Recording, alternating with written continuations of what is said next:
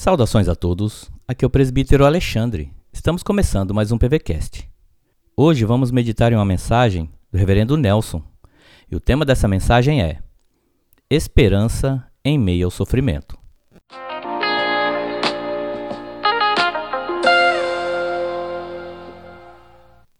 A palavra de Deus em Lamentações 3, verso 21 diz assim: Quero trazer à memória o que me pode dar esperança. Em alguns momentos de nossa vida, imaginamos que a situação está tão difícil, ruim e dramática que não conseguimos enxergar qualquer possibilidade de melhora. Em algumas situações de nossa vida, perdemos a esperança, e o que toma conta de nosso coração são as dúvidas, ansiedades, angústias e sofrimentos. É do ser humano caído perceber as coisas numa perspectiva caótica, acinzentada e pessimista.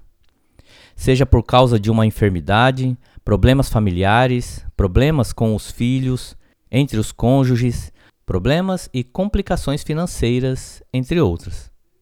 Várias circunstâncias em nossa vida. Em grande parte, a aflição e angústia nos atormenta. Porém, nesse texto, Jeremias nos socorre, ajudando-nos a entender melhor a grandeza da graça, do socorro e da bondade de Deus para a nossa vida, em meio às aflições pelas quais passamos.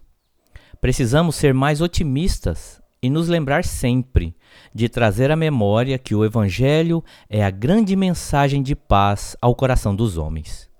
Precisamos nos recordar das grandezas de Deus retratadas em toda a Bíblia na vida de homens como Jó, que enfrentou seus momentos de lágrimas e tristezas, de homens como Jesus, que, mesmo sendo Deus, aprendeu pelo sofrimento. Não nos esqueçamos de que em Cristo temos o perdão. Nele temos a verdadeira paz e redenção. Em Cristo alcançamos o arrependimento pela bondade de Deus.